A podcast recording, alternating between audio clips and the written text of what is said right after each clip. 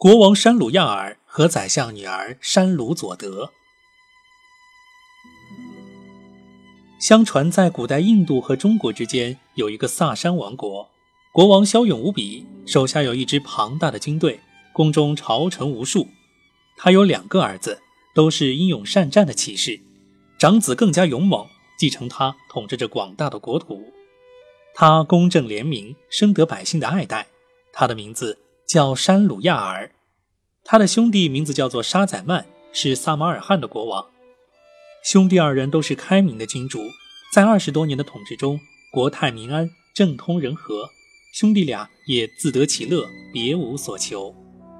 一天，国王山鲁亚尔想念弟弟，便派他的宰相前往萨马尔汗，邀弟弟前来一见。宰相奉命前往，宰相一行一路顺利到达了萨马尔汗，见到了沙宰曼国王。向他转达了山鲁亚尔国王的问候，以及请他到萨珊王国相见的邀请。沙宰曼欣然从命，他打点好行装，安排好随从，并任命宰相为临时执政官，便兴冲冲地准备上路。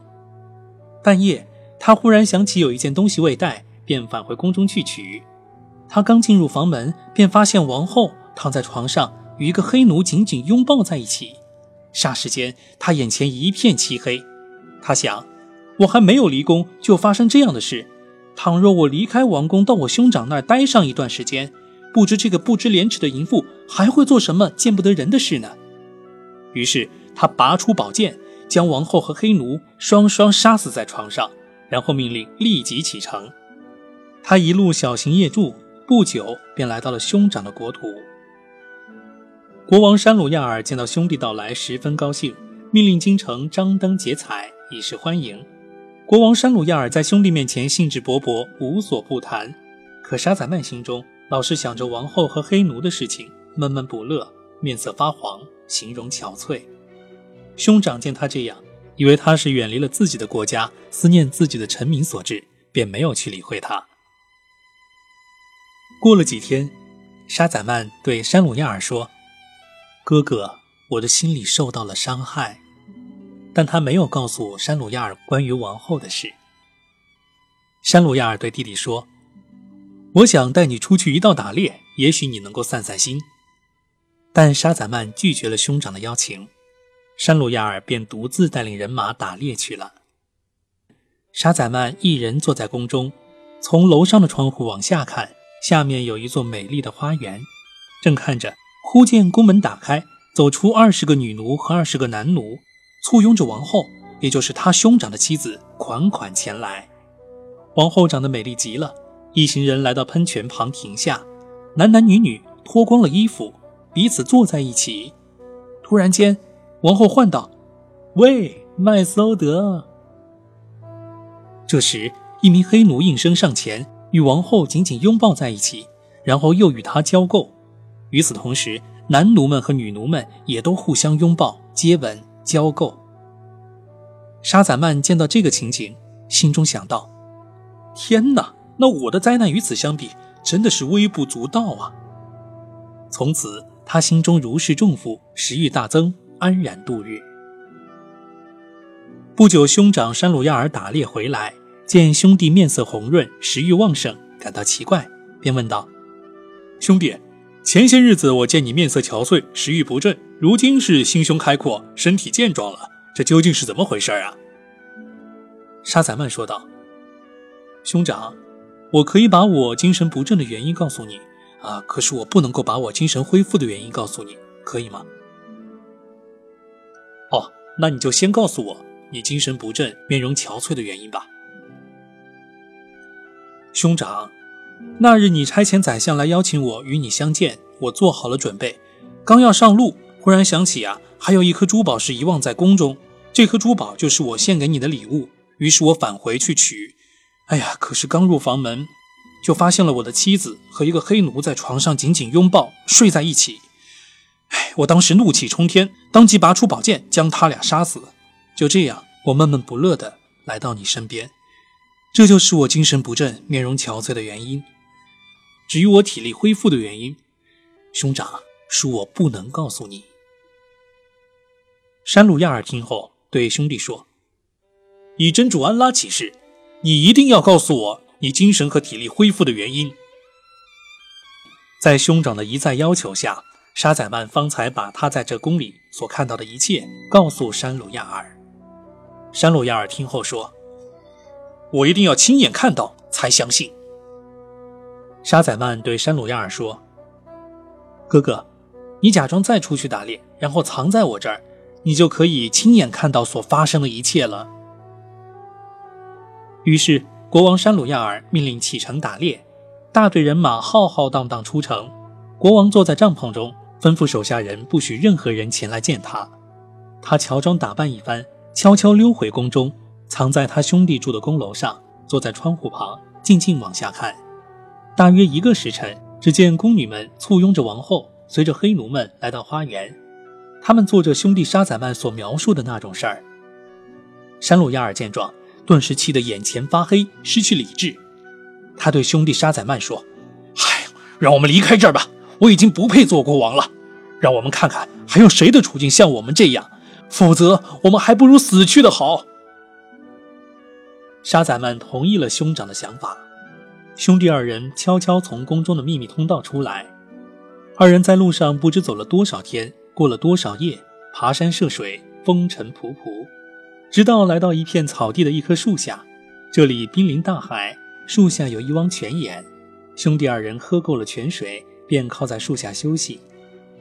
大约过了一个时辰，忽见大海波浪滔天，卷起一根黑柱，直冲云霄，黑烟慢慢向草地靠近。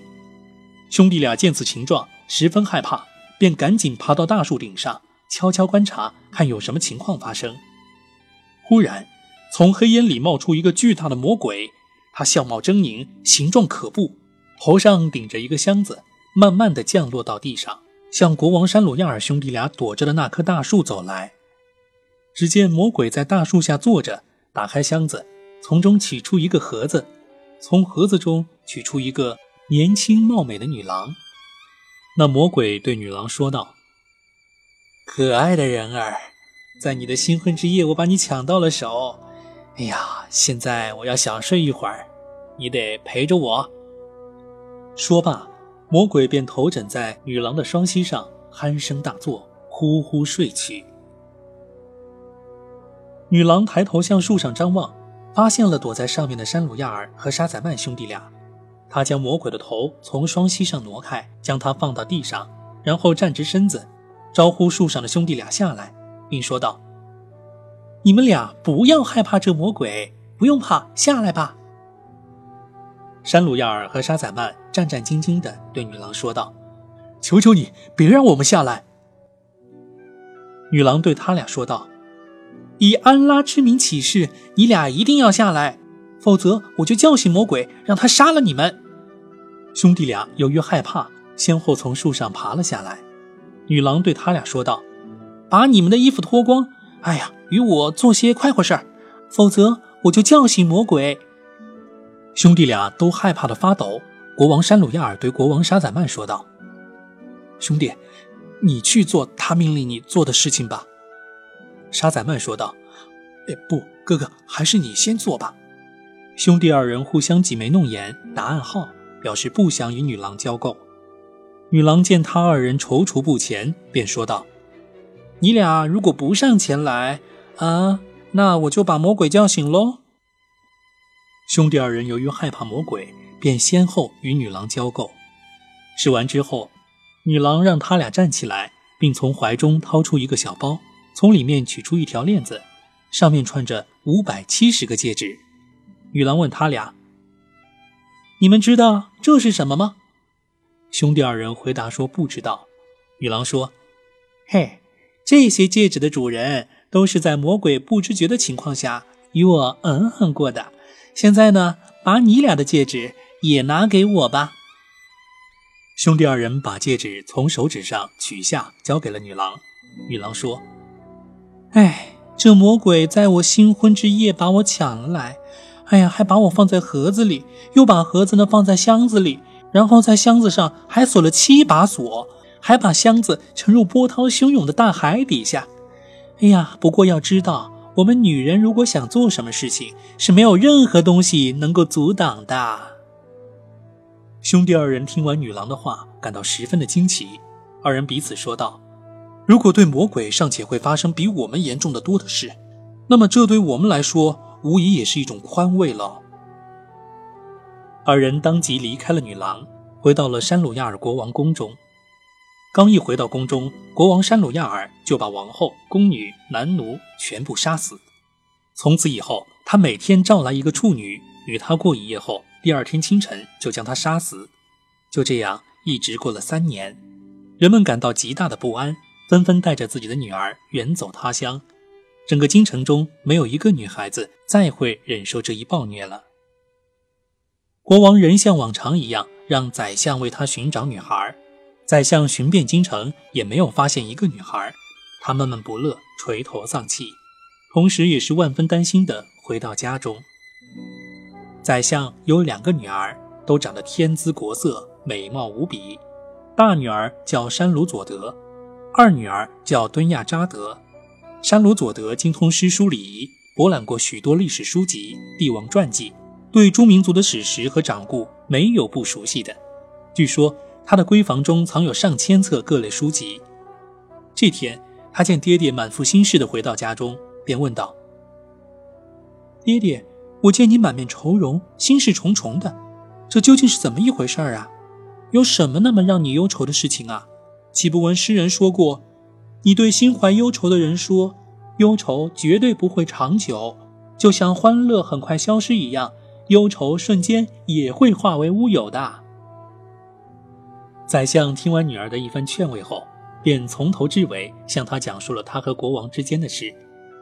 山鲁佐德听父亲说完，便对父亲说道：“爹爹，那请你把我嫁给国王吧，我或者活下来，或者为拯救同胞姐妹们而献出生命。”宰相说道：“以安拉之名起誓，你绝不要拿自己去冒险。”山鲁佐德说：“爹爹，我一定要那样做。”宰相说：“唉。”我怕发生在毛驴、黄牛和农夫身上的事，也发生在你身上啊。”山鲁佐德问道。“爹爹，那又是什么故事啊？”宰相于是讲述了下面一个故事：农夫、黄牛和毛驴的故事。